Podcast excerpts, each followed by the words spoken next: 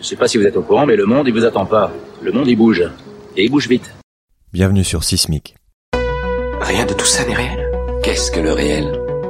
Quelle est ta définition du réel? Chaque génération, sans doute, se croit vouée à refaire le monde. Notre savoir nous a fait devenir cyniques. Nous sommes inhumains à force d'intelligence. L'humanité est menacée dans ses fondamentaux. Tu dois trouver dans tes rêves l'avenir pour lequel tu as envie de te battre. Salut Benjamin. Salut Julien. Bienvenue sur Sismic. Je suis, je suis ravi de, d'enfin te recevoir. Ça, ça fait, euh, ça fait pas mal de temps que je te cours après et parce que tu avais besoin de finir euh, un rapport extrêmement intéressant euh, couplé à un, à espèce de tour du monde. Donc on va parler de tout ça. Est-ce que tu peux te présenter pour, pour entamer cette conversation? Oui, merci Julien, bah, merci pour euh, l'accueil, c'est un plaisir et c'est un petit peu de ma faute qu'on ait reporté à, plusieurs reprises et je suis très content qu'on puisse faire cet épisode euh, aujourd'hui. Euh, donc euh, moi je j'ai à la base une formation d'ingénieur euh, en télécom, j'ai fait un peu de un peu de conseils après l'école, ensuite j'ai euh, me suis retrouvé à, à cofonder une, euh, une association euh, basée en, France, mais qui est active en Europe, qui travaille sur euh, l'innovation sociale numérique, euh, WeShare pour ceux qui connaissent. Et après la COP 21 sur le climat, on avait eu avec ma cofondatrice Manuela l'envie de enfin pas cofondatrice de Wisher mais cofondatrice de Good Lab qui est la, ma boîte actuelle, on avait envie de, de, creuser un peu plus dans le détail comment la science et la technologie peut répondre aux grands problèmes de société, euh, sociale et environnementale. Euh, on s'est aperçu qu'on connaissait une petite partie de ce spectre, mais on avait envie de parler à plein de gens et de monter en compétences et d'étendre notre réseau sur le sujet. Donc on a créé cette structure et on a on est allé voir quelques quelques entreprises et fondations qui étaient euh, intéressées pour euh, cofinancer une étude sur ce sujet-là. Et donc pendant deux ans, on a parlé environ à, à 400 euh, investisseurs, entrepreneurs, entreprises, euh, scientifiques euh, qui approchaient le sujet de, différents angles. Quand je parle du sujet, c'était vraiment regarder comment à la fois le numérique, mais aussi les deep tech, l'innovation scientifique peut répondre aux 17 objectifs de développement durable de l'ONU. Et on a documenté tout ça dans un rapport que, tu as vu. Voilà en deux mots ce qu'on a, ce a fait principalement jusqu'à présent et je pourrais détailler sur la suite après. Je mettrai le lien sur sur le site pour, pour avoir accès au rapport. Euh, ça serait une bonne introduction ou une bonne, un bon moyen de continuer pour ceux que, ça aura intéressé. Je voudrais qu'on reste un peu sur cette initiative, la Goûter Club, pour euh, un peu mieux comprendre euh, quelle en a été la genèse et, et, et, quelle en a été la motivation aussi. Et peut-être pour introduire le sujet, je lis l'introduction du, du document qui résume le travail de l'équipe, qui est 50 ans après avoir marché sur la Lune, l'humanité joue son avenir sur un nouveau moonshot restaurer le climat et les écosystèmes tout en permettant à chacun de s'épanouir. La fenêtre d'opportunité se referme à vue d'œil, mais un sursaut reste possible. La science, la technologie et l'entrepreneuriat systémique offrent de puissants leviers pour relever ce défi sans précédent. Est-ce que tu peux euh, développer là-dessus euh, et après on pourra on pourra aller un petit peu sur tout, ce qui est l'impact tech et ce que tu as appris de tout ça? Ouais, ouais. Alors euh, c'est toujours, euh, c'est toujours marrant de le, le réentendre, euh, surtout qu'en fait à la base on l'avait écrit d'abord en anglais, on l'a traduit euh, ensuite, mais c'est effectivement ça sonne un peu, un peu ambitieux, un peu, un peu grandiose, mais grosso modo le euh, L'idée, c'est de, de, en fait, on, s'est beaucoup appuyé sur, euh, au-delà des interviews, sur beaucoup de, de lectures, de, de rapports euh, scientifiques, d'autres qui sont plutôt des analyses de, de marché, de secteur, etc. mais le voilà je, je, pense que tes, tes auditeurs euh, par euh, pas mal d'interviews que tu as fait sont déjà un peu sensibilisés à, à la question du changement euh, climatique de la crise écologique. Donc je vais pas forcément te, te refaire tout le oui, oui, bah, tu peux, tu peux aller sur, tout, le, sur le GIEC etc que vous avez pris. Ouais ouais sur qui, qui est la tech qui est particulier bien sûr bien sûr. Mais le le, le fait est qu'on est face à, à, une urgence sans précédent euh, et qu'en fait on a besoin d'un effort euh, massif et coordonné euh, qu'en fait que beaucoup comparent parfois soit un effort de guerre soit un effort comme euh, la mission Apollo qui a envoyé les hommes sur la lune etc donc on a voulu utiliser cette imagerie pour donner quelque chose qui était à la fois grave mais mais néanmoins prudemment optimiste on va dire. C'est-à-dire qu'on a des chances de, de sérieusement diminuer les, impacts négatifs et d'améliorer la condition de vie de, de beaucoup de personnes mais il faut vraiment qu'on agisse très vite et très fort. Et la technologie est un des leviers levier euh, face à ces enjeux euh, climatiques et sociaux. Mais c'est très important de rappeler, on, a un gros disclaimer dans le dans le rapport que ce n'est c'est loin d'être le seul. Euh, toute personne qui, euh, je pense, ferait l'apologie d'un seul levier, qu'il soit technologique, politique ou comportemental, social, à mon avis, est au, mieux un peu un, peu naïf et au pire au pire une, une, sorte de charlatan. Et nous, on essaye d'avoir un discours assez mesuré en disant qu'on aura besoin de ces différents leviers tous en même temps et d'appuyer très très fort dessus. Mais on peut pas se permettre de se passer de, de technologie pour euh, résoudre une partie de ces problèmes. Mais on peut pas non plus se permettre de faire tout reposer dessus. Mais nous, on a pris le, le, le, le... en fait, on s'est intéressé justement à décrypter un petit peu ce levier technologique au travers de, de cette étude. Ok, donc c'est qu'est-ce que qu'est-ce qu'on appelle euh, en anglais l'impact tech, la technologie euh, pour ou à impact? Parce que c'est quand il y a pas, pas mal de gens euh, qui, qui, qui, sont qui travaillent autour de ce sujet. Je pense que c'est un peu un incompris. Euh.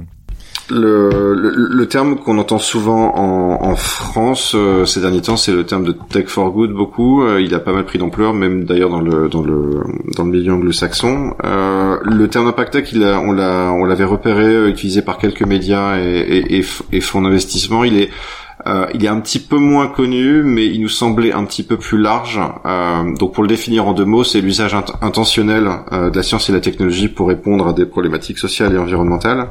Euh, il nous a semblé un peu plus large en termes de scope que le, euh, de, de, de champ d'application que le, la tech for good, dans la mesure où la tech for good plus souvent ça désigne des, euh, des, euh, des, technologies qui répondent à des sujets sociaux plus qu'environnementaux, même si c'est pas exclusif, et c'est plus souvent associé à euh, une culture entrepreneuriale, associé à, à l'entrepreneuriat social, le SS, qui sont qui sont très intéressants.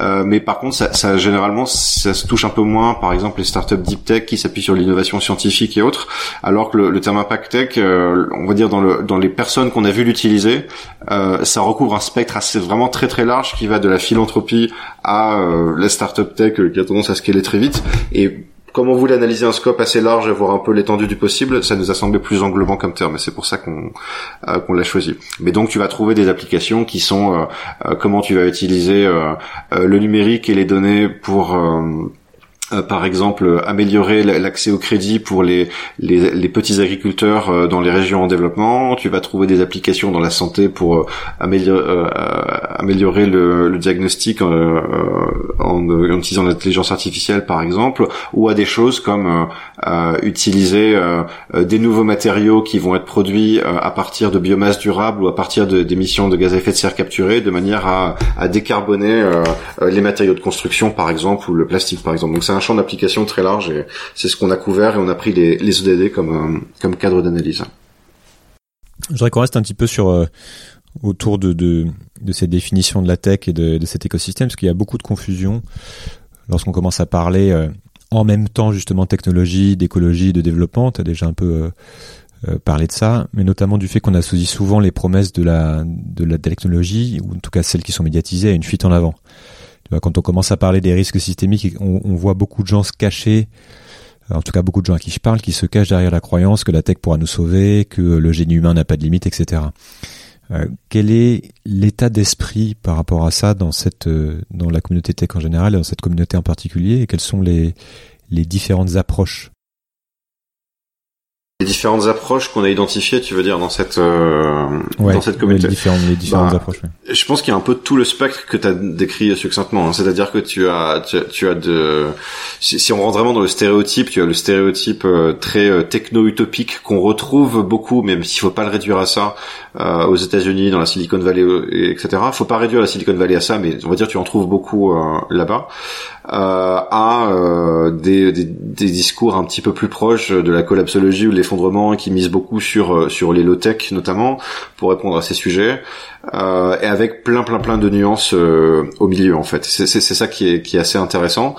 Euh, c'est assez difficile quand tu fais un quand tu quand tu t'intéresses à ces sujets d'éviter d'être d'être catalogué, rangé dans une case, soit dans un extrême, soit dans l'autre. Et, on a tendance à essayer d'avoir un discours un peu mesuré en disant bah voilà la low tech est très intéressant pour certaines applications, il faut pas du tout euh, les dénigrer. Et à l'inverse, on a besoin de, de et d'innovation technologique de rupture sur certains certains autres sujets. Euh, et je pense qu'il faut tomber ni dans l'écueil d'être euh, euh, techno baba et techno utopique et de penser que la technologie seule va nous sauver, ni dans l'écueil de dire euh, enfin n'investissons pas sur la techno et euh, de toute façon ces gens qui montent euh, des boîtes ou qui sont dans les labos de recherche et qui prétendent nous sauver, c'est tous des imposteurs. Enfin ça c'est un autre écueil fondamental et on essaye d'avoir un discours un peu mesuré et c'est ce qu'on a essayé de faire dans ce dans ce rapport. Donc dans le rapport, vous listez en, en, détail des innovations pouvant, pouvant aider à faire avancer ce que vous avez pris comme comme cadre de base qui sont les objectifs de développement durable de, l'ONU. Et quand on lit ça, on en, ressort assez optimiste parce qu'on se dit que les, des solutions existent, mais en, même temps, tu pointes un certain nombre de, de risques liés à la, à la conception, à la diffusion des technologies. Est-ce que tu peux en dire deux mots? Euh, oui, bah en fait le, le premier, c'est celui dont on parlait juste avant, c'est le, justement le, euh, le risque du, du solutionnisme ou de façon plus large de, de manque euh d'approche systémique, c'est-à-dire de pas voir que euh, toute solution technologique, elle doit, s'inscrire dans un contexte euh, local et dans un contexte plus général. Pour donner juste un exemple c'était un, investisseur qui nous avait parlé d'un, entrepreneur qui développait euh, pour euh, des, euh, pêcheurs dans les pays du Sud, il avait développé une technologie qui était qui était censée améliorer la condition de vie de ces pêcheurs en leur, permettant de, faire sécher leurs poissons euh, de manière à pouvoir les euh, euh, optimiser leur, leur, productivité, les vendre plus facilement, les stocker, les conserver plus, plus longtemps. le problème, c'est que ces pêcheurs étaient payés au poids donc en fait, quand tu fais sécher le poisson, en fait, ça, ça, ça réduisait leur, euh, leur revenu par, euh, par unité de, de poisson. Donc en fait, c'était pas du tout utile pour eux. Donc tu as besoin vraiment de comprendre comment fonctionne euh, euh en fait l'utilisateur, les populations qui sont concernées, etc. Euh, de même, tu peux pas t'attendre à ce que uniquement le, le, la capture de carbone ou uniquement le, les énergies renouvelables ou uniquement telle telle solution répondent aux défis climatiques. Tu as besoin d'un portefeuille de solutions, y compris des solutions politiques sur euh, le prix du carbone, par exemple, sur euh, euh, est-ce qu'il faut se poser la question d'interdire certains types de véhicules trop lourds, etc. Donc tu as, vraiment besoin de l'ensemble. Ça c'est ça c'est le risque, l'écueil majeur. Et puis après, il y a tout un tas de sujets dont on parle, alors beaucoup qui sont liés à, à la à, comment dire à la, à la régulation des euh, des algorithmes et de l'usage des données. Donc on a vu, je, je, te refais pas tout le tout le toute l'histoire de, de Cambridge Analytica et de ce genre de choses. Il y a des choses dont on parle peut-être un, petit peu moins, même si ça commence à être euh, un peu plus euh, documenté en France, qui est la question de la neutralité des algorithmes. Comment tu, en voulant développer un système qui va améliorer la sécurité publique, tu peux te retrouver, et ça a été montré aux États-Unis par exemple, avoir des systèmes qui vont avoir un biais systémique envers les personnes, les populations de, couleur, parce que l'historique des euh, de, de, criminalité euh, de certains districts aux États-Unis ont, ont, ont, eu tendance à emprisonner euh, ce type de personnes. Donc du coup, le système va dire bah tiens telle personne elle est plus susceptible d'avoir un comportement criminel et donc tu vas entretenir ce genre de biais. Donc ça c'est des choses assez fondamentales. Et puis après il y a tous les, je te les fais pas tous en vue, mais il y a les questions qui sont liées à voilà comment si, si on s'appuie sur la technologie pour résoudre un certain problème, comment on peut euh, s'assurer qu'elle va pas avoir euh, d'effets de bord environnemental, euh, environnementaux trop importants. euh, que ce soit sur euh, les conditions de fabrication des, euh, des appareils électroniques, donc l'extraction du minerai, la fabrication et le et la consommation la consommation énergétique, les déchets électroniques. Et, et, depuis en fait à peu près la même période, il y a le, le, le, le Shift Project aussi qui a fait son rapport, qui fait beaucoup de bruit également sur l'impact environnemental du numérique. Donc tout ça, ça fait partie des, des risques dont il faut être conscient. Et c'est important de se poser la question à la fois de quel est l'impact que tu veux que tu veux délivrer avec ta solution et comment tu le prouves, quelles seront les métriques et les moyens de mesure, mais aussi euh, quels sont euh, les différents écueils qui peuvent se présenter à toi. Et il y a des initiatives intéressantes, par exemple, tu as une, une, une, association britannique qui a développé euh, une méthode, en fait, qui s'inspire des méthodes de développement agile.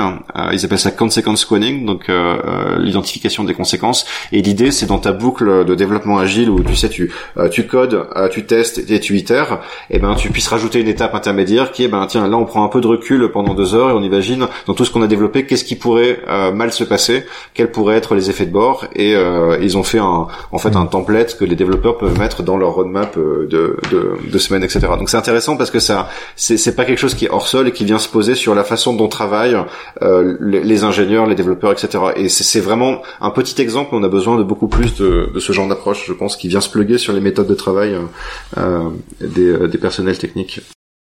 Ok. Je voudrais qu'on repasse un peu de temps sur le sur le diagnostic pour bien comprendre comment t'as comment t'as abordé les choses et peut-être revenir sur le moonshot là, dont, dont on parle qui est d'inverser, enfin le moonshot du sexe, c'est d'inverser le cours euh, du réchauffement climatique et les fondements des écosystèmes naturels que tu décris, tout en permettant euh, à chacun de s'épanouir. C'est un beau, beau défi. Donc on a déjà, comme tu dis, pas mal parlé du diagnostic dans, ce podcast, donc sans forcément pas passer trop de temps là-dessus, j'aimerais bien savoir comment tu, toi tu comment toi tu regardes les choses, tu vois par quel bout tu prends le problème, parce que dans le, dans le rapport vous êtes parti sur les, les, les le climat et aussi les objectifs de développement humain. Comment tu ressors de là en fait? Quelles sont tes conclusions après avoir passé deux ans à rencontrer tout l'écosystème? Euh, Comment tu priorises les problématiques? Et comment tu agences, euh, comment tu t'es construit ton propre système de lecture en fait? Ah, c'est, une très bonne question. On a, quand on a démarré le, euh, ce rapport, on a, on a pris les ODD comme référence parce que c'était un cadre euh, enfin c'est toujours un cadre international. Enfin tu vois, il y a rarement eu, à part euh, l'accord de, Paris sur le climat, de, de choses sur lesquelles tous les pays du monde se sont mis d'accord en disant ça c'est nos priorités euh, sociales et environnementales pour les, les 15 ans à venir. Et ça nous et en fait quand tu quand tu vas au-delà des, des 17 objectifs, ce qui est intéressant c'est de regarder ce qu'il y a en dessous parce que tu as toute une batterie de, de sous-objectifs et d'indicateurs qui sont assez précis et qui justement sont très très éclairants sur les, les priorités de, de, développement. Donc ça, ça nous, ça nous a beaucoup aidé et après, euh, je pense à la fois par euh, sensibilité au sujet, par volonté de se focaliser et parce que le, il y a vraiment le, on, sent vraiment le compteur qui tourne avec les rapports scientifiques qui s'enchaînent et les euh, et les, les aussi les événements météorologiques extrêmes qui s'enchaînent etc les fonds des glaces. On a on a eu envie je pense dans peut-être dans les dernières dans les dernières semaines et mois de rédaction du rapport et aujourd'hui dans ce qu'on va faire par la suite de se concentrer encore davantage sur la question du climat et de l'environnement sans forcément négliger le fait que ça doit se faire d'une manière qui est euh, socialement juste. On l'a vu alors à la, à, la, petite échelle de la France avec euh, le, le, fiasco qui a été ce qui a provoqué la, euh, les gilets jaunes, là, dans la façon dont la taxe carbone a été faite, qui était complètement, enfin voilà, c'était fait avec les pieds quoi. et donc donc c'est important, mais on se focalise un petit peu là-dessus. Et après, alors je sais pas si j'anticipe un petit peu le, la, suite de la conversation, mais il y a évidemment plein de façons d'appréhender la question climatique en particulier. On peut en parler on peut en parler plus en détail. Ouais, bah, je veux bien qu'on parte, euh, qu'on parte là-dessus, parce que j'ai cru comprendre que maintenant, justement, tu priorisais un petit peu euh, cette question-là, qui est euh, peut-être que la, mère de tous les, de toutes les questions, ou le, père de tous les riches, je sais pas comment on pourrait, comment on pourrait faire ça. Comment tu, on pose le problème du climat et comment on fait le lien avec avec l'énergie, avec l'agriculture, avec et avec la tech, tu vois. Qu'est-ce que tu as pu voir euh, enfin, comment tu analyses ça et quelles sont les solutions potentielles ou les choses qu'il faut regarder? Je pense que la, la, bonne façon de poser le problème, c'est déjà de se dire qu'il y, y, y, a des gens bien plus intelligents que nous qui l'ont posé de très bonne façon. Donc, euh, oh, je, je, suis assez, euh, j'ai beaucoup de respect pour les euh, tous les scientifiques qui analysent le problème et on a essayé au maximum, en tout cas même en faisant ce rapport, de se baser beaucoup là-dessus. Et dans tout ce qu'on fait aujourd'hui, on, on s'appuie beaucoup là-dessus. Donc, c'est c'est assez simple. Hein. Le, problème climatique, si tu regardes euh, les données, euh, on émet à peu près, enfin quand je dis on, c'est l'ensemble de la population mondiale, euh, on émet 37 gigatonnes de, de CO2. enfin en 2018 c'était 37, je crois les chiffres de 2019 sont pas encore totalement secs.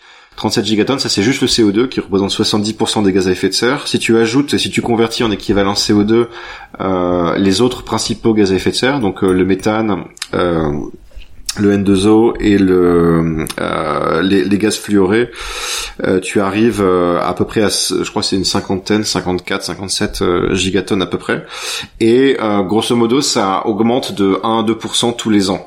donc là il y a, y, a eu un rapport préliminaire de l'Agence internationale de l'énergie qui dit que peut-être que ça va comme on est sur une une phase d'inflexion. Et en tout cas les émissions qui sont liées au secteur de l'énergie sont en train de se commencer à se stabiliser Et, et donc on, on commence peut-être à arriver à un stade où on va arriver à un, un début du pic. Et le problème, et ça tombe bien parce que le, les- dans les trajectoires qui ont été euh, proposées pour euh, maintenir le réchauffement climatique sous euh, euh, idéalement 1,5 ou au pire 2 degrés, on a besoin d'atteindre la neutralité carbone, donc euh, autant d'émissions que de puits de carbone d'ici 2050. Et plus tu plus tu reportes le pic, plus ça va être extrêmement difficile, voire impossible. Et donc il y a une trajectoire euh, qu'on a beaucoup citée dans notre euh, dans, dans notre rapport qui a été euh, produite par des scientifiques de, euh, suédois du Stockholm Resilience Center euh, qui font partie d'un grand réseau scientifique du climat et de la biosphère qui s'appelle Future Earth. Ils ont appelé ça la loi carbone. Et en fait, c'est c'est euh, c'est intéressant parce que c'est c'est une petite référence à la à la loi de Moore euh, qu'on connaît dans l'informatique puisque c'est celle qui a prédit le le, le doublement par deux des puissances euh, de capacité de, de, de, de calcul tous les deux ans parce que les transistors devenaient de plus en plus petits et, performants. Et, et en fait, c'était intéressant parce que c'était une heuristique. C'était le fondateur d'Intel, Gordon Moore, il avait dit ça va se passer comme ça. Et dans les faits, l'industrie s'est mis en ordre de marche pour que ça se passe. Mais il y avait aucune loi ni physique ni réglementaire pour euh, que ça se passe comme ça. Et donc eux, ce qu'ils se sont dit, ils ont dit, bah, faut qu'on essaie de donner une, pareil, une espèce de feuille de route euh, au secteur euh, économique et, po- et politique et, et aux citoyens pour euh, aller dans la bonne direction. Et donc ce qu'ils ont appelé la loi carbone, c'est de dire, bah, pour arriver à la neutralité d'ici 2050, tu, c'est simple, il faut diviser par deux tous les 10 ans. Et il faut que le pic se fasse au plus tard en 2020. Donc on peut euh, on peut espérer qu'on va qu'on va y arriver. En plus, alors c'est c'est très conjoncturel, hein, mais avec le la pandémie de coronavirus en ce moment, les émissions sont en train de, de s'effondrer. Alors bon, c'est pas du tout un facteur structurel, mais euh, faut voir si ça va se confirmer sur euh, euh, sur la suite. Mais donc on a besoin de le faire. Et après, une fois que tu sais quelle est la trajectoire globale, la question c'est que cette trajectoire, tu dois pouvoir la la la, la, la- l'adapter à, à chaque contexte euh, euh, local, donc euh, pays, ville, etc., dans chaque secteur. Et quand tu regardes les secteurs, tu regardes quelles sont les grosses masses euh, d'émissions. Aujourd'hui, le l'usage des, euh, des carburants fossiles, euh, c'est à peu près 70% des, euh, des émissions, principalement CO2. Euh, t'as quelques fuites de méthane, etc., mais c'est principalement du CO2. Mais par contre, dans la façon dont c'est comptabilisé aujourd'hui, si tu vois, peut-être pas mal de graphiques en forme de camembert où tu vois comment c'est réparti. Au niveau, au niveau mondial, en fait, on a à peu près 25% qui sont euh, la production d'électricité. Ensuite, euh, tu l'usage de l'énergie dans plein d'autres secteurs. Donc tu as 21 euh, de mémoire 21% qui est dans le, secteur industriel, donc tout ce qui est fabrication de biens euh, industriels, etc. 24% qui est euh, le secteur agricole et de la foresterie, donc l'usage des sols, euh, déforestation, etc. Tu as 14% qui sont euh, les transports, euh, 6% de mémoire les bâtiments, et après tu as un 10% à peu près résiduel qui correspond à l'extraction des énergies fossiles, etc. euh, essentiellement. Et donc une fois que tu as les grosses masses, tu dis ok voilà tous les leviers, et après tu rentres en, en niveau de taille en dessous, tu vois bah voilà tu sais que le ciment c'est euh, 4 ou 5% des émissions, tu sais que la viande ça produit 15%, et tu vois à peu près par où il faut prendre le sujet. Là je te parle des chiffres internationaux. Évidemment quand tu regardes les chiffres de la France, c'est différent. Par exemple la part des transports euh, et les bâtiments est beaucoup plus importante, euh, notamment parce qu'on a une électricité qui est déjà décarbonée, euh, enfin en grande grande partie décarbonée aujourd'hui quoi. Voilà, nucléaire et, électri- et hydroélectrique là. Ouais. Qu'est-ce que tu as vu d'intéressant dans, enfin, au niveau de la tech qui, euh, qui sont liés à ces problématiques-là?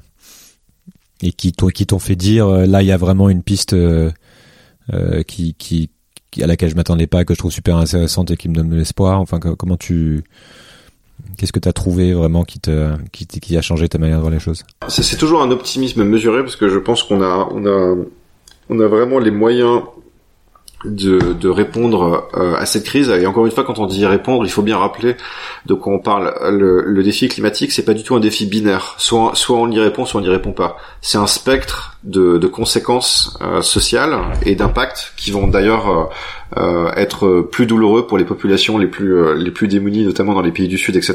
Donc c'est juste euh, quelle est la- l'ambition de la réponse qui vont permettre de réduire les impacts négatifs et de, et de, Oui, c'est ça, parce qu'en fait, t'as la, t'as, t'as une partie du problème qui va être, dont on parle souvent, qui est de, de, de limiter le réchauffement, donc de limiter les émissions, qui est une problématique de consommation énergétique essentiellement. Et puis t'as après une, un deuxième sujet qui est de limiter la casse quand ça se réchauffe, sachant qu'on est déjà parti sur une trajectoire euh, Ouais. ou de, de, de maintenir un système quand ça se réchauffe. Je sais pas comment on. Oui, appeler ça, c'est- l'adaptation. C'est effectivement c'est les, c'est les principales masses auxquelles on parle. Je, je vais, euh, je, je fais, je continue la parenthèse là-dessus. Je vais répondre à ta question sur les technologies hein, juste après. hein. Mais, mais effectivement, si tu veux, si tu veux me regarder le, le, le big picture des réponses, le, t'as, tu peux dire que t'as, t'as trois ou quatre grands types de réponses. Euh, la principale et celle qui doit mobiliser 90% de notre énergie, c'est la, la décarbonation de l'économie. Donc c'est réduire les émissions de toutes les activités euh, humaines euh, à un niveau proche de zéro, ou en tout cas très très faible. T'as as une une deuxième euh, type de réponse qui est de euh, en fait absorber à grande échelle euh, retirer du carbone qui s'est euh, enfin du gaz carboné qui s'est euh, accumulé dans l'atmosphère enfin principalement le, le CO2 parce que même même si on arrêtait tout aujourd'hui on a déjà euh, on est déjà sur une trajectoire qui va très fortement compromettre le, le 1,5 euh, le 1,5 degré. Donc on aura besoin de retirer une partie du CO2 qui s'est accumulé dans l'atmosphère. Il y a tout un tas de moyens je pourrais ren- rentrer dedans euh, dans le détail après. Après tu as un troisième niveau de, de, de réponse qui est effectivement l'adaptation parce qu'il y aura des conséquences du changement climatique euh, l'élévation du niveau de la mer les, baisses de productivité des cultures euh, l'augmentation des, pics de chaleur dans les villes etc donc il y aura un besoin d'adaptation euh, notamment pour les populations qui sont les plus défavorisées et notamment dans les pays du sud et après, il y a une quatrième type de réponse qui est, euh, j'espère de tout cœur qu'on y aura, qu'on n'en aura pas besoin, euh, et qui, qui est très controversée, qui est la, la géo-ingénierie solaire qui est proposée par certains scientifiques, qui consiste à, en fait, à sur un, sur une sur une période temporaire de 10 à 20 ans, notamment le, pour le temps que la décarbonisation soit plus rapide, de de, de refléter de refléter une partie des rayons solaires euh, dans l'atmosphère. Mais ça, c'est vraiment un petit peu le sujet tabou dont on parle pas trop aujourd'hui, de la même manière que l'adaptation c'était tabou avant et que les émissions négatives c'était tabou avant. Moi, je pense qu'on va parler de ingénierie solaire euh, dans les dans les dans les discussions onusiennes et d'ailleurs ça a déjà commencé dans les dix prochaines années. Et c'est vraiment un petit peu le- l'espèce d'assurance vie. euh, Enfin, c'est un peu la chimiothérapie du, climat si tu veux. C'est le truc tu veux vraiment pas en avoir besoin. J'espère de tout cœur qu'on en aura pas besoin parce que ça a tout un tas de, risques et de problèmes. Mais c'est le, le quatrième réponse. Et après, pour te répondre par rapport à, à le sujet qui doit occuper le gros de notre esprit, qui est la décarbonation, euh, bah t'as t'as des t'as des solutions euh, politiques de, de, de, carbone bien faites, hein, socialement justes, hein, pas celles qu'on a essayé de, de passer en France il y a quelques mois. Euh, les questions de, bah, par exemple, est-ce qu'il faut interdire les SUV à pétrole ou ce genre de sujet. Et après t'as toutes les solutions techno. Euh, et je je pourrais pas en choisir une qui euh, qui serait euh, qui serait la solution à tout. C'est vraiment un portefeuille très très large de solutions et euh, on peut on peut parler un petit Quoi, peu de ce là, là, c'est pareil, le problème, tu peux le diviser aussi entre euh, entre d'un côté secteurs. hein. économie d'énergie et de l'autre euh, Ouais. euh, pour production décarbonée entre guillemets. Ouais, et en fait, je pense que c'est très important de, de, de partir de du contexte euh, local, c'est-à-dire euh, si on prend le cas de la France, par exemple, euh, on peut dire qu'on a déjà pa- passé euh, une grande partie de l'étape 1 auquel font face beaucoup de pays, qui est de décarboner le- l'électricité. La stratégie que beaucoup disent, c'est, euh, grosso modo, sur l'énergie, c'est simple, on décarbonise l'électricité et ensuite on, électri- on électrifie tout. Bon, je pense que c'est un peu plus compliqué que ça. Il n'y a pas besoin de tout électrifier. Il y a des, il y a des endroits sur lesquels euh, on n'a Mm. pas besoin. Mais, mais euh, aujourd'hui, par exemple, c'est à mon sens pas du tout une priorité en France de d'investir sur les, les énergies renouvelables électriques dans la mesure où on a euh, déjà du nucléaire et de l'hydroélectricité. Par contre, dans tous les pays où le mix électrique il est très fortement carboné, euh, c'est vraiment un- une victoire rapide d'investir dans le renouvelable parce que c'est beaucoup plus rapide à déployer que du nucléaire par exemple. Donc tu as un intérêt à investir sur les 10 à 20 premiers pourcents de décarbonation de ton mix sur de l'éolien, sur du solaire ou sur d'autres sources d'énergie.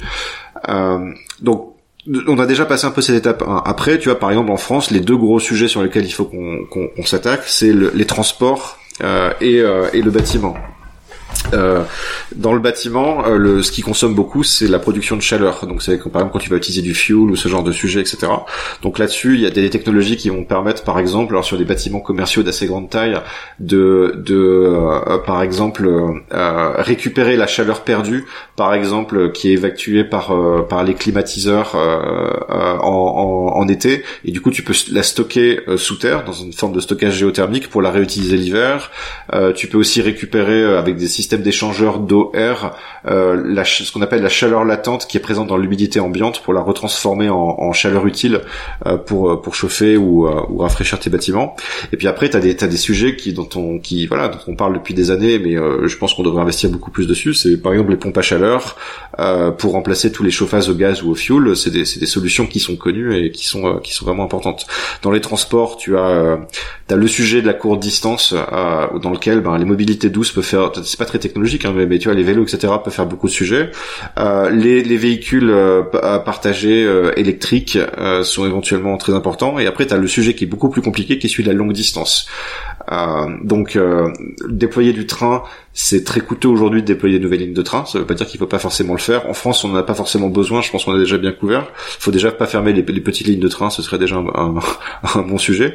Mais par contre, euh, tu as la question du transport maritime, euh, tu as la question de euh, de l'aviation, et là on est sur des sujets où euh, où on aura vraiment besoin, si on veut, si on espère y arriver un jour, de d'innovation technologique assez forte sur euh, des des carburants euh, décarbonés type hydrogène ou ou biocarburants de prochaine génération, donc pas ceux qui utilisent des, des, monocultures de de, de de, de maïs ou de ou de canne à sucre, mais plutôt de des systèmes à base à base d'algues ou de ou de CO2 capturé par exemple. Alors, en, fait, j'ai l'impression qu'il y a souvent une incompréhension par rapport à quand on parle de ces, de ces sujets, que ce soit transition énergétique ou de l'hydrogène ou des, des solutions un peu alternatives, parce que on ne se rend pas compte que ça, c'est ça, mais aussi le d'autres types d'efforts. Tu vois ce que tu dis bien, c'est-à-dire que la priorité, c'est c'est d'abord de réduire la consommation et de trouver d'utiliser les technologies pour réduire la consommation euh, euh, dans différents secteurs. Euh, et à côté, tu optimises aussi grâce à la technologie la, des manières de faire. Alors que tu as l'impression, notamment dans le discours politique, que ça va être de, de on va remplacer simplement euh, par plus de technologie et finalement on n'aura pas grand chose à changer à côté. Oui, alors quand tu quand tu quand tu Ouais, quand tu dis réduction de la consommation, il y a effectivement, c'est vrai que j'en ai pas beaucoup parlé dans ce que je disais avant. Il y a, il y a deux, parce que là je parlais de remplacer des sources euh, carbonées par des sources décarbonées, mais c'est vrai qu'il y a un sujet euh, d'une d'efficacité énergétique, donc comment tu réduis le, la, la, consommation des différents euh, des différents appareils, des véhicules, etc. C'est vrai que c'est c'est par exemple oui, bah, par exemple déjà si tu si, si, tu réduis pas la puissance de tes véhicules et que et que tu as besoin de batteries gigantesques pour faire fonctionner des SUV, c'est complètement débile. Tu vas autant avoir des véhicules qui vont utiliser moins d'énergie. Ça c'est un sujet. Et après il y a une forme de de sobriété dans les usages. Tu vois, est-ce qu'on a vraiment besoin de prendre euh, un aller-retour en avion pour partir en week-end euh, euh, à, à, Vienne ou Barcelone, etc. Ou est-ce qu'on peut pas Ou alors si tu veux le faire, est-ce que tu vas pas prendre un séjour un peu plus long et prendre le train par exemple? Donc il y a ou est-ce que tu as besoin de changer de téléphone tous les deux ans? Est-ce que tu peux pas faire durer ton téléphone 5, 6, 7 ans. Donc il y a, ça, il y a une vraie question à, se poser là-dessus. Et, et, encore une fois, c'est pas l'un ou l'autre. tu as besoin de tout faire euh, à la fois. T'as pas parlé d'agriculture Non. Ça peut être un sujet euh, dans, dans, lequel il y a beaucoup d'optimisation. Oui. C'est intéressant parce que l'agriculture c'est à la fois une, euh, bah, comme tous les autres secteurs, une partie du problème et en même temps c'est une partie très importante de la solution. Euh, il y a grosso modo les émissions dans le qui sont liées à l'agriculture et plus généralement à l'alimentation. Tu peux les répartir en, trois grandes catégories. Il y en a une euh, que tout le monde connaît, euh, enfin beaucoup de gens connaissent aujourd'hui maintenant, qui est le, le, les émissions qui sont associées à la production de viande et principalement les, les ruminants, donc euh, les bovins, les moutons. Euh, donc là, euh, bah, la solution euh, même non technique la plus simple, c'est de devenir, enfin pas forcément de devenir végétarien d'ailleurs, mais de réduire significativement la consommation de viande. Moi, je suis végétarien depuis depuis trois quatre ans maintenant. je, s'il y avait une, manière de remanger un petit peu de viande qui ne soit pas trop nocif pour le climat, j'y serais pas opposé, tu vois, mais mais je c'est un choix que j'ai fait. tu as, je, je, suis assez lucide sur le fait que c'est culturellement notamment culturellement très difficile de convertir l'ensemble de la population de, de nos pays en Europe, mais aussi d'ailleurs, euh, tu vois, en, Chine, en Inde, où euh, tu vois, c'est vu comme un accès au confort moderne de manger de la viande. Donc, on va avoir besoin aussi d'autres leviers pour ceux qui n'auront pas la volonté de, de le faire. Et donc tu as euh, des, euh, bah, il y a des boîtes d'ailleurs dont on parle beaucoup aujourd'hui, hein, mais qui développent des, des, des, substituts de viande qui reproduisent assez fidèlement le goût de, le goût et la texture de la viande à base de plantes, de protéines de plantes, par exemple, des boîtes comme Beyond Meat, etc. T'en as d'autres qui sont en train de travailler sur de la, la culture cellulaire pour euh, en fait faire, faire pousser du muscle, un peu comme tu brasserais de la bière, tu finirais par brasser de la viande. Et tu peux imaginer d'ailleurs un futur où tu aurais des brasseurs de, de viande locaux. Ça c'est assez marrant, mais bon, on, on est encore un peu loin, mais les, les coûts diminuent de façon importante ça, c'est un, un gros sujet. Euh, et après, tu as euh, les deux autres sujets d'émission dans l'agriculture. C'est euh, euh, et d'ailleurs j'aurais dû parler de celui-là en premier parce que c'est le, tellement le plus évident. Mais c'est le gaspillage alimentaire. Tu vois, il y a un tiers de la nourriture qu'on produit qui est qui est gâché. Donc déjà, si tu réduis cette part de gaspillage, bah, tu réduis toutes les émissions qui sont associées au, euh, au fait de les faire pousser. Et tu as euh, un troisième euh, un troisième euh, source d'émissions qui est peut-être un peu moins connue, qui est la production d'engrais de synthèse, donc les engrais azotés. ça c'est très très producteur, notamment de, de N2O, qui est le qui est l'autre, enfin un des autres gaz à effet de serre que que le CO2.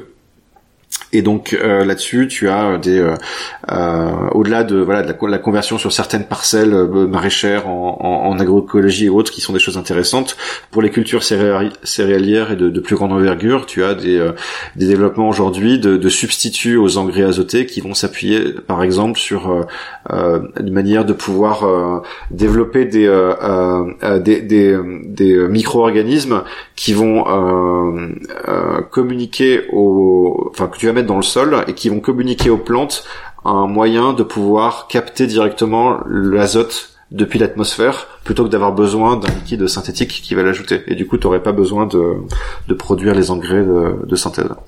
Et, et, donc ça, ça c'est comment réduire l'impact de l'agriculture. Et après, une raison pour laquelle ça peut faire partie de la solution, c'est qu'en fait, le, quand tu parles de capture de carbone et d'émissions négatives, euh, aujourd'hui, l'un le, des principaux puits de carbone à l'échelle de la planète, ce sont les sols. Donc c'est les quelques mètres de, de, de sol euh, euh, au-delà de la surface. L'épaisseur, ouais. Non, ouais, l'épaisseur en, en, dessous de la surface.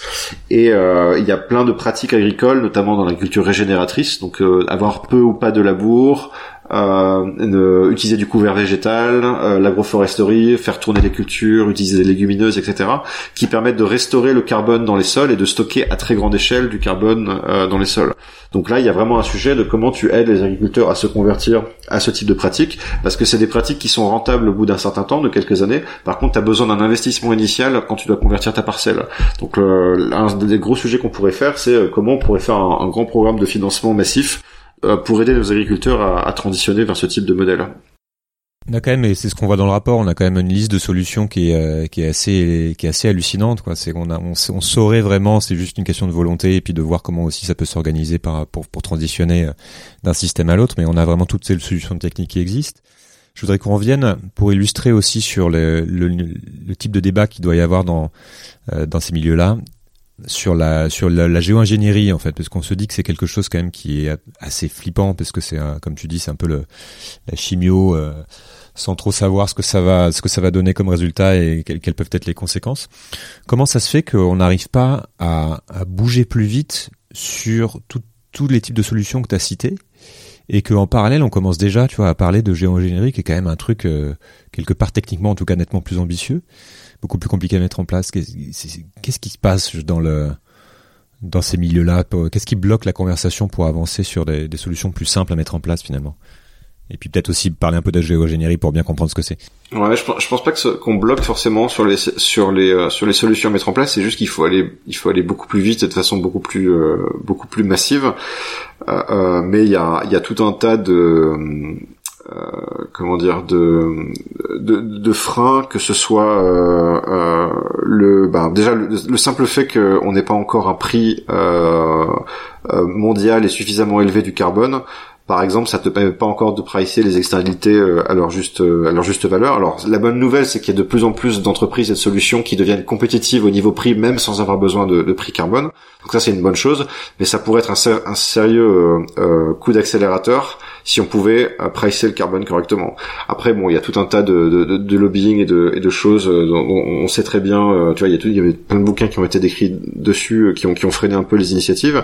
Et puis après, il y a y a, y a un sujet aussi qui, qui est que certaines de ces solutions ont besoin de euh, de leviers de financement euh, euh, importants, que parfois, ben, pour certaines solutions qui vont qui vont être sur les, les secteurs difficiles à décarboner, comme l'aviation, comme comme le ciment, comme l'acier, etc. Il y a besoin de de financement dans l'innovation scientifique de rupture au départ, et qu'il n'y a pas beaucoup de fonds d'investissement qui sont capables de suivre sur des temps très longs euh, au-delà des 7 et 10 ans habituels du capital risque ce type de financement et en même temps ils sont sortis du labo de recherche donc les, les, les, les grandes euh, enfin les, les, subventions publiques sont pas exactement du même niveau donc tu as un besoin d'outils de, de, financement différents à ce stade tu as un besoin aussi d'outils de financement euh, qui soient adaptés à la à, par exemple quand ce type de, de start-up deep tech vont devoir euh, créer quand j'utilise le terme deep tech hein, pour tes auditeurs ça, ça désigne l'innovation technique qui s'appuie sur un, une innovation scientifique ou, ou une ingénierie très avancée sur laquelle tu vas déposer des brevets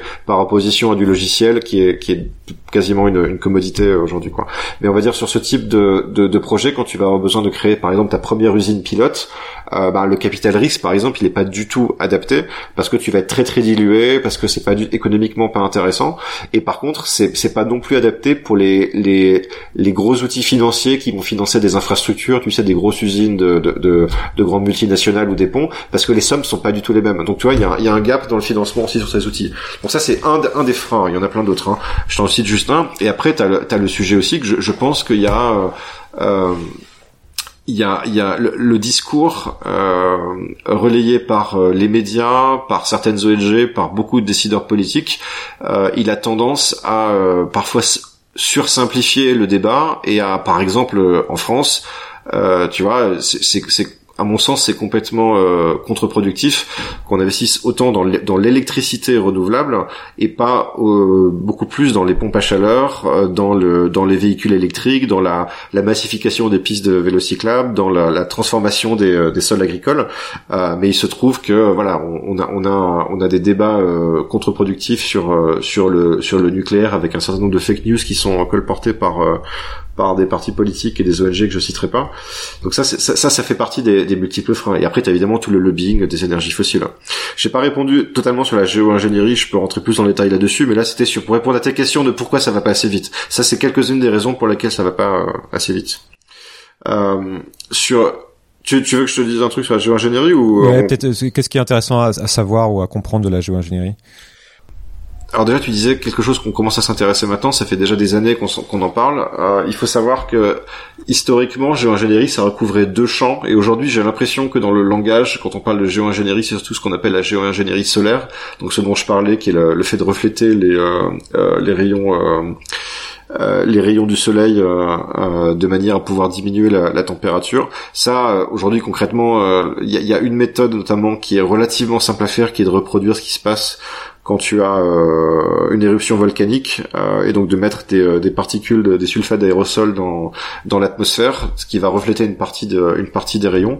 ce qui est justement un petit peu flippant dessus, c'est que tu c'est tellement tellement simple à faire que ça pourrait presque être fait par euh, un acteur de façon unilatéralement. Quand je parle d'un acteur, ça pourrait être soit euh, un, un, État seul, un pays, un, pays, seul, ou même une personne très très riche. Quoi. Donc il y a un vrai besoin de gouvernance là-dessus, et surtout de faire de la recherche pour comprendre euh, les effets. Pour c'est un peu une assurance vie ou comme tu dis la chimie, où le jour si vraiment on a besoin de s'en servir, il faut impérativement qu'on sache quelles sont les conséquences et qu'on se soit fait en connaissance de cause. J'espère qu'on n'aura pas besoin de s'en servir, très sincèrement, mais c'est quelque chose que j'ai pas totalement, ne serait-ce que pour gagner du temps. Et par contre, ce qui est, mon avis, plus intéressant, c'est que avant, ce qui était mis dans, le, dans la sémantique de géo-ingénierie, il y a un deuxième euh, champ qui aujourd'hui est, est, un petit peu est un peu sorti du tabou euh, notamment parce qu'il est dans les rapports du GIEC etc qui est ce qu'on appelle le, donc les émissions négatives avant, grosso modo, les, on, on classifiait géo-ingénierie entre d'un côté le solaire et géo-ingénierie solaire et les émissions négatives. Aujourd'hui, émissions négatives, c'est un peu un thème qui vit sa propre vie sans être associé à la géo-ingénierie, même si tu as, ça reste de l'application, euh, dans certains cas, de l'application à grande échelle de euh, d'intervention technologique. Et dans les émissions négatives, eh ben tu vas, t'as as tout un tas de, de sujets. Euh, tu as les solutions naturelles qui sont celles qu'on maîtrise le plus. Donc, par exemple, les sols agricoles dont je parlais tout à l'heure, la restauration d'écosystèmes à grande échelle. Donc, ça va être les forêts, ça va être les mangroves, les tourbières tous les écosystèmes naturels qui sont très très denses en carbone. Donc ça, il faut qu'on en fasse et qu'on en fasse beaucoup. Par contre, c'est important de comprendre que, encore une fois, euh, reforester toute la planète, c'est pas non plus euh, une solution qui va marcher à elle seule, parce que tu es limité en termes d'usage des terres, tu as besoin aussi de terres euh, de, terres agricoles, tu as les terres de développement, etc. Et puis après, tu as des solutions d'émissions négatives plus techniques, donc la capture directe dans l'air ambiant, qui est vraiment, en gros, ces espèces de méga aspirateurs à, CO2 qui permettent de capturer beaucoup plus par unité de surface que des arbres. Aujourd'hui, les technologies sont très très en phase d'amorçage pilote, c'est encore relativement cher et ça consomme encore beaucoup d'électricité, ça va s'améliorer, mais par contre, tu as, des, pas mal de gens qui travaillent sur des technologies de prochaine génération qui pourraient utiliser peu ou pas euh, d'électricité, des nouveaux types de capteurs, etc. Euh, et après, il y a, y a, un autre sujet moi que, que je trouve assez fascinant et qui est peut-être le de la géo-ingénierie soft, euh, sur lequel je pense qu'il n'y a pas suffisamment de recherche. C'est ce qu'on a, les Anglais appellent ça euh, enhanced weathering, donc en français on dirait météorisation augmentée. L'idée, c'est de reproduire euh, de façon beaucoup plus rapide le phénomène d'érosion euh, qui va faire que les euh, quand tu as grosso modo de la pluie sur sur des roches sur un type de roche, le, le, la pluie le, la pluie va réagir avec le CO2 ambiant et tu vas avoir des, des bicarbonates qui vont se former sur la roche et en fait ça va partir dans les cours d'eau et ça va arriver dans les océans et ça va former des sédiments qui vont tomber au fond de l'océan. Et en fait à l'échelle euh, sur des temps géologiques donc de plusieurs millénaires, c'est la principale pompe à CO2 de, de la planète. C'est exactement ça. Et aujourd'hui tu as des technologies qui permettent de reproduire euh, ce phénomène sur certains types de roches euh, de manière accélérée, c'est-à-dire de quelques heures ou quelques jours plutôt que des millénaires. Et ça je pense que c'est un sujet qui sont dans lequel les, les, les, les conséquences potentielles négatives relativement limitées et qui permettraient euh, d'être une de ces solutions intéressantes sur lesquelles euh, je pense qu'on prête pas encore euh, suffisamment d'attention. Concrètement, tu vois, on entend souvent parler du chiffre de, de 10 ans pour, pour, pour agir, pour rester sous les 2 degrés et au-delà, on, on sait, on sait absolument pas ce qui peut se passer. Et donc que cette décennie sera décisive. On sait déjà qu'il y a des choses qui sont irrattrapables, mais qu'il reste encore un peu de temps pour, euh, pour, pour que la planète reste vivable. Quel est ton point de vue sur, euh, sur cette échéance et sur, euh, sur cette question qui, qui, qu'on, qu'on a aussi parfois dans les, dans ces milieux, qui est, est-ce qu'il vaut mieux, en fait, passer du temps à, à éviter que ça n'arrive ou est-ce qu'il vaut mieux passer du temps à se préparer à cette éventualité? Ou est-ce que c'est un peu les deux si j'entends bien c'est les deux mais ah, c'est une vaste question. Comment tu te positionnes là-dessus il, y a, il, y a, deux questions, donc il y a j'ai deux éléments de réponse euh, sur euh, ce que je pense de l'échéance. Euh, c'est marrant parce que j'ai un petit peu changé d'avis dessus, c'est-à-dire que je, je, trouvais que c'était très bien euh, parce que ça donnait une, une, une échéance claire, euh, ça permettait de communiquer les, les, les, études du GIEC. Tu sais que beaucoup de gens trouvent euh, forcément un peu abstraites, compliquées, etc. Avec avec un chiffre assez clair qui dit voilà il y a 10 ans pour on a 10 ans de budget carbone pour le 1.5 degré, donc il faut qu'on aille très très vite. par contre j'ai l'impression que ça a eu une forme de d'impact contre-productif dans la mesure où j'ai l'impression, hein, je me trompe peut-être, mais que beaucoup l'ont compris comme euh, si on n'a pas résolu le problème en 10 ans, on est foutu. Or, c'est à mon avis, c'est pas du tout comme ça qu'il faut prendre le sujet. Il faut prendre le sujet comme euh, on a, euh, on va avoir des impacts importants euh, négatifs qui vont coûter des, euh, des centaines de milliers, des millions, peut-être des, centaines de millions de vies humaines, euh, et, en tout cas qui vont les impacter très fortement d'ici à, même pas la fin du siècle, hein, à, à 2050. Euh, mais par contre, on a, on, on a tout un spectre d'impact possible et on peut il est jamais trop tard pour agir et on peut toujours réduire sensiblement euh, cet impact négatif. Et en fait, le fait de communiquer, le fait de si on a, on a 10 ans pour agir et si ça marche, si, si on le fait pas, ça marche pas, ça peut donner un peu l'impression de le changement climatique, c'est binaire, soit on réussit, soit on réussit pas. Et non, c'est il y a une échelle de réussite. Et donc je pense que je je sais pas, j'ai pas forcément la l'idée, je suis pas un spécialiste de communication scientifique, mais je pense qu'il y aurait une façon de communiquer l'ampleur du défi et l'action à faire d'une manière qui serait euh, un peu plus productive dans la manière de, de canaliser l'énergie des gens vers euh, les solutions. Donc ça c'est un premier élément de réponse. Et après sur est-ce qu'il faut euh, est-ce qu'il faut euh, euh, tout faire pour agir ou être ou, se, ou se, barricader, se préparer à l'effondrement J'ai beaucoup de sympathie pour le, le, le voilà une, partie des, des mouvements un peu tu vois collapsologue, effondrement parce que je trouve que c'est des gens qui ont fait une démarche intellectuelle qui est pas inintéressante et qui ont essayé d'alerter en tout cas l'opinion publique et les gens sur l'urgence du défi. Mais mais encore une fois, je suis pas sûr que ce soit le discours le plus productif euh, dans la mesure où ça ça ça, ça a tendance à, à à créer une forme de défaitisme qui fait que les gens baissent les bras en disant euh, tu vois j'ai, connais des gens tu vois qui sont un peu effondristes et qui disent bah de toute façon maintenant je m'en fous je vais profiter de la vie sur la fin et de toute façon on est tous foutus quoi. Et en fait ça me je, trouve c'est c'est un peu dommage et je pense qu'il il y a à mon avis un moyen qui est d'être à la fois très grave dans le discours sur qu'est-ce qui est en jeu mais en même temps très très très précis et, et beaucoup plus proactif sur où est-ce qu'il faut concentrer notre énergie pour réduire au maximum la, la souffrance humaine et je trouve que le le, le discours euh, collapsologue à mon avis ne remplit pas euh, cette mission, même si je, je, pense que certains, tu vois, le Pablo Servigne ou autre, ça part d'une intention qui est qui est qui est qui est, qui est bonne, tu vois, qui est qui est qui est euh, humaniste, mm. mais je je suis pas sûr que ce soit du tout la la chose la plus intelligente euh, à faire. Voilà, en deux mots. De quoi on parle pas assez? Qu'est-ce qui est trop souvent mal compris sur sur les sujets que tu viens d'évoquer et dont tu aurais envie de parler ici? Euh, il y a, y a, pas mal de choses, hein, mais euh, on, a, déjà fait un, un, tour de pas mal de, de, de, sujets. Je pense que une, une, chose qui, à mon avis, est mal comprise, euh, et encore une fois, je, je, je, je, je reprends, euh, je m'inspire beaucoup de, de, des experts en, en énergie euh, sur, sur ce sujet, mais je pense que le, la, façon dont sont perçues les énergies renouvelables, euh, le nucléaire et les différentes formes d'énergie est, est, très très biaisée par le discours qu'en font les politiques, les ONG et les médias.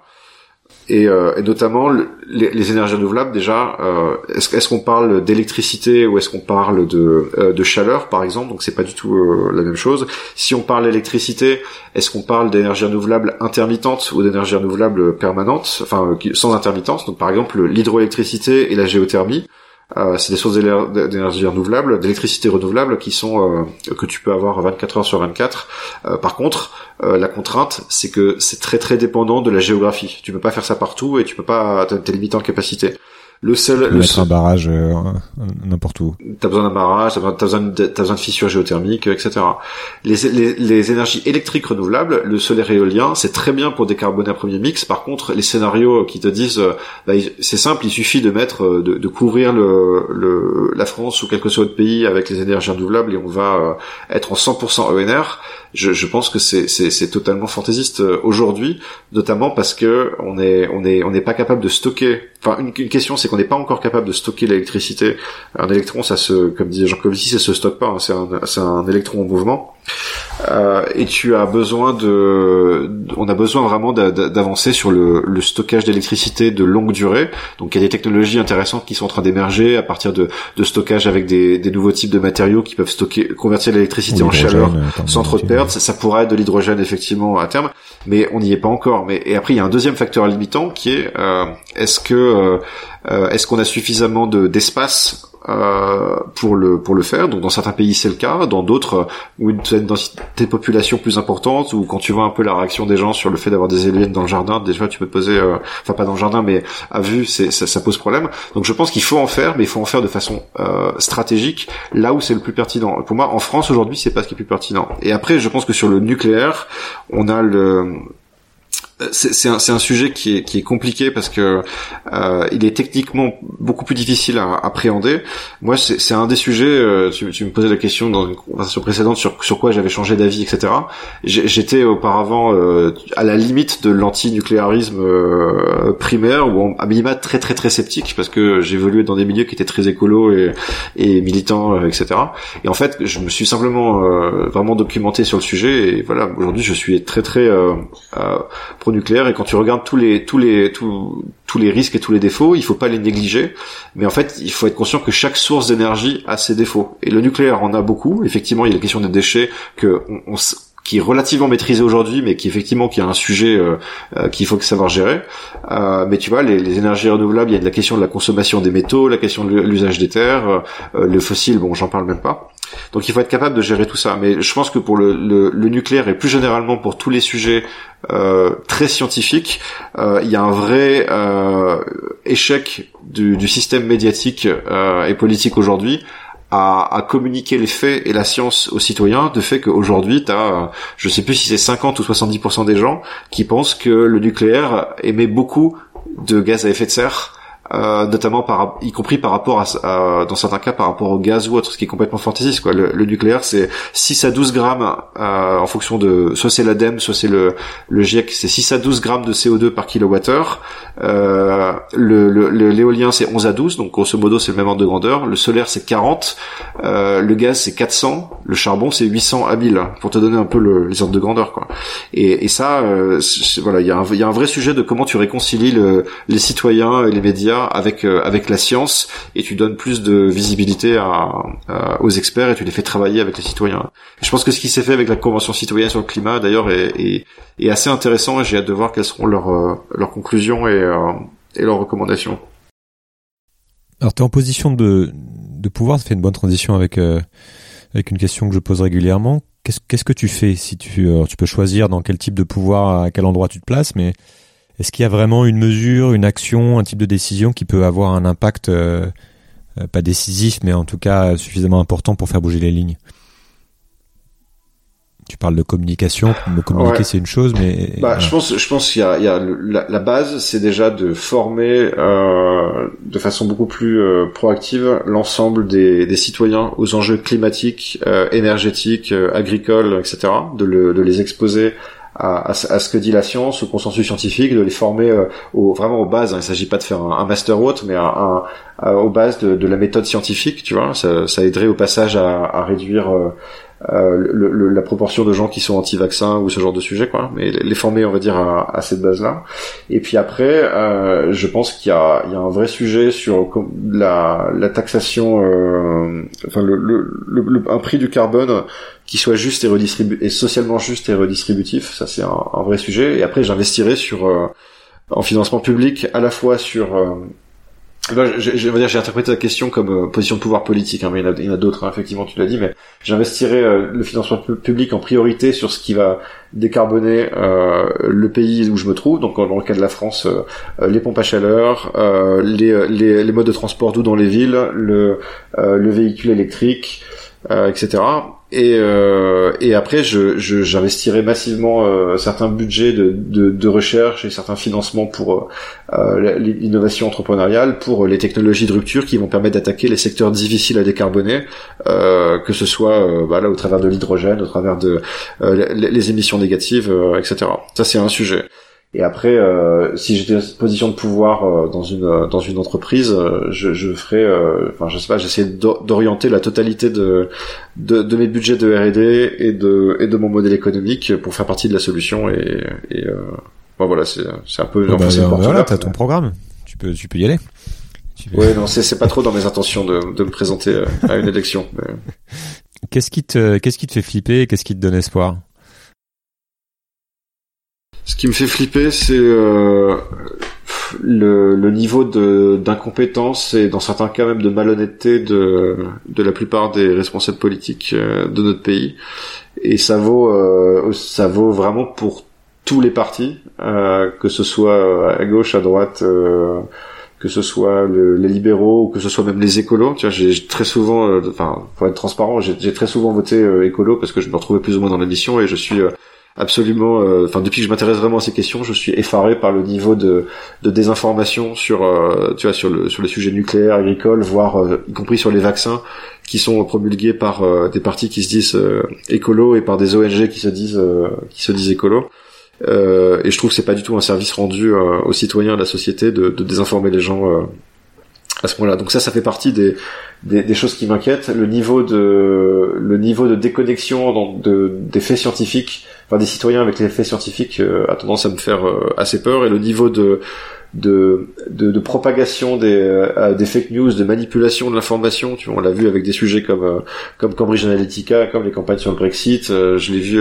ma compagne est, brésilienne, on l'a vu pendant l'élection de Bolsonaro quand tu voyais le, la propagation des fake news sur WhatsApp. Là, on en voit sur le coronavirus. La coronavirus. Ouais, ou, ou, ou, simplement Trump qui, qui a fait plus de 16 000 mensonges, je crois, depuis qu'il est depuis qu'il est président. Exactement. Mais et, et aujourd'hui, voilà, je j'ai pas du tout la réponse à ça et je me demande si on si en fait on n'a pas construit un, un, un, système médiatique ou médiatico-politique euh, dont on est en train de percevoir les, les, les failles au moment même où on aurait besoin qu'il soit le plus efficace possible en fait. Et, et, et là j'ai pas du tout de réponse à, à cette question, mais Euh, je pense que c'est c'est un c'est un sujet euh, non non habituel, euh, enfin, dont on parle pas souvent quand on parle du défi climatique, etc. Mais je pense que c'est un c'est un c'est un, une faille structurelle auquel, à laquelle il faudrait répondre, à mon sens.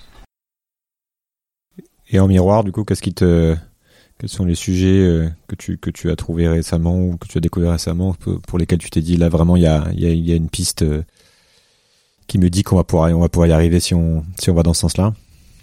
Bah, j'ai l'impression que il y a, j'ai l'impression qu'il y a, il y a quand même euh, une, on est quand même à un point d'inflexion sur les sujets climatiques euh, et écologiques à plusieurs niveaux. Euh, on voit que, alors ça fait un peu tarte à la crème de dire ça, mais que la société civile est de plus en plus sensible à ces sujets. Ça se sent dans l'opinion publique, ça se sent dans les rues, dans les, les marches pour le climat, des mouvements comme Extinction Rebellion, les, les, les Fridays for Future. Tu vois l'impact qu'a eu Greta Thunberg, c'est c'est, c'est complètement impressionnant et tu vois ce que j'admire beaucoup dans ce qu'elle fait c'est qu'elle est elle, euh, elle elle base vraiment ce qu'elle raconte sur la science et sur ce que disent les scientifiques elle a pas du tout le vocation d'avoir quelque chose euh, alors il y a une part d'idéologie tu vois mais il y a la, part de de science est plus importante que la part d'idéologie dans ce qu'elle communique et ça je trouve ça très respectable euh, donc ça, ça, ça va créer une demande euh, de, de, beaucoup des jeunes générations, mais pas que, euh, à la fois en tant qu'électeur, en tant que, en tant que, que consommateur, que client, mais aussi en tant qu'employé. et ça se voit avec des, des sujets comme, par exemple, la,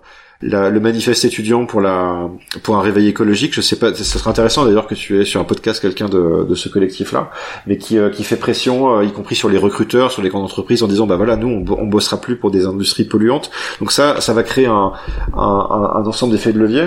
Euh, on voit qu'il y a pas mal d'entreprises qui commencent à communiquer sur des objectifs de neutralité carbone pour s'aligner sur les objectifs nationaux, européens ou mondiaux dans, dans, tous les secteurs. Alors après, il reste la question de comment tu définis quelle est neutralité carbone. Il y a un, super travail qui est en train d'être fait par Carbone 4 avec la Net Zero Initiative sur justement la définition précise et rigoureuse de neutralité carbone et comment il faut pas mélanger euh, le budget décarbonation du budget émissions évitées à l'extérieur, donc les offsets classiques, du budget euh, émissions négatives. Donc ça c'est très intéressant. Mais donc il y a, y a, on sent que le milieu corporate commence à changer, on sent que les investisseurs aussi commencent à changer. Ça paraît con, mais euh, y compris les, les, les, fonds de pension, les, euh, les, les, assureurs, etc., savent très bien qu'ils sont de plus en plus exposés à des risques systémiques euh, à cause du changement climatique, que leurs investissements vont perdre de la valeur parce que, euh, par exemple, tu auras des l'immobilier va perdre de sa valeur, ou alors il est, ou alors leurs investissements sont bloqués dans des industries qui seront qui seront plus du tout pertinents dans le futur, que ce soit le fossile, que ce soit le l'élevage intensif, etc. Donc ils commencent à retirer cet argent de ce type d'industrie problématique et à chercher où aller. Euh, et puis, tu as des investisseurs qui se disent, mais finalement, il y a une opportunité économique dans le fait de créer ces solutions. Pour les ODD, ça a été évalué à 12 000 milliards par an euh, d'ici euh, euh, d'ici 2030. Donc il y a, y, a, y a un mouvement de capital qui est en train de se faire et tu vois aussi que dans les dans un secteur que je que je connais un peu plus avec lequel j'échange un peu plus qui est celui vraiment de la tech et des entrepreneurs, on voit qu'il y a de plus en plus d'entrepreneurs qui se lancent dans la tech for good, l'impact tech, la climate tech. Donc je pense qu'il va y avoir une nouvelle vague qui va venir euh, prendre un peu le, le, relais de la de la première vague des clean tech qu'on a eu il y a il y a 10 ans. Donc ça ça ça, me donne ça me donne de l'espoir. Et après au niveau de la société civile, euh, je parlais tout à l'heure de la convention citoyenne pour le climat, euh, ils ont pas encore publié leur proposition je suis très impatient de voir ce qu'ils ont fait, mais je trouve que c'est une expérimentation très intéressante euh, de, de, montrer euh, voilà qu'il faut pas non plus euh, il y a besoin d'expertise mais il y a besoin aussi de communiquer aux citoyens pour qu'ils puissent les approprier. Et j'espère que ça va donner quelque chose euh, quelque chose d'intéressant. Et, il y avait vraiment un témoignage intéressant d'une des membres que j'entendais dans un dans une interview qui disait que le beaucoup de gens étaient arrivés à cette convention en étant euh, pas trop trop conscients des sujets climatiques, voire climato-sceptiques. Et en fait, la formation qu'ils ont reçue ont fait que la plupart des, des, membres, même quasiment tous, sont unanimes sur des mesures très très ambitieuses hein, qui vont recommander euh, au président. Et donc euh, c'est là où, encore une fois, tu vois, le fait de d'éduquer, de former, tu, exactement, exactement. Et ça, c'est vraiment clair. Tu viens de parler, avant d'arriver sur la question de fin, tu viens de parler de justement d'investissement. Donc ça m'intéresse d'avoir ton point de vue aussi sur le, le couple croissance économique euh, et climat. Ah, qu'il n'y ait pas de confusion sur, sur ton point de vue là-dessus. Ah, ça, ça, ça c'est un vrai sujet. Euh...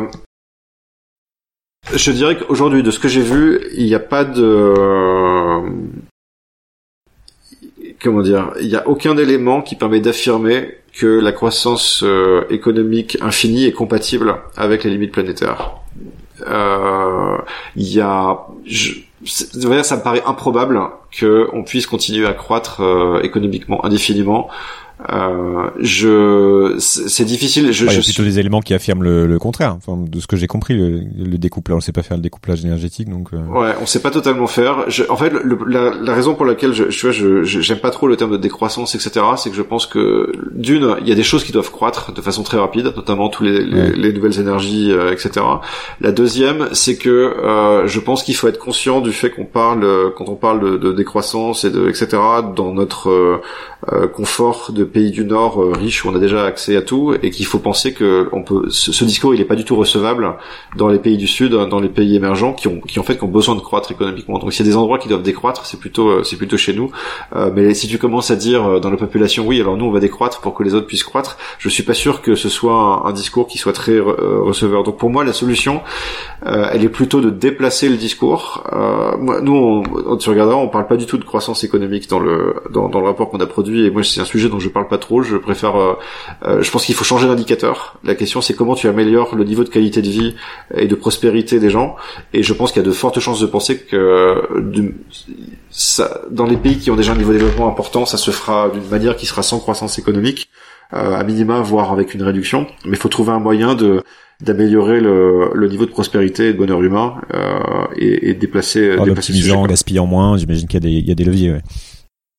Pour finir, est-ce que tu as deux livres que tu recommandes de lire absolument sur ces sujets-là ou autres, hein, qui t'ont accompagné euh, récemment et qui t'ont passionné? Et puis, euh, je suis curieux de connaître aussi tes les, les quelques sources d'informations qui te que tu suis régulièrement et que tu recommandes de suivre. Ouais, alors un premier livre que je recommanderais euh, pour euh, avoir un peu une vue d'ensemble des, des solutions, notamment climatique, pas forcément d'ailleurs sur de la, de la, très très euh, high tech, mais sur des solutions qui sont déjà relativement, enfin même très très matures et, et faciles euh, facile à déployer, euh, enfin relativement facile à déployer, c'est euh, Drawdown, Drawdown Project, donc ça s'écrit D-R-A-W-D-O-W-N,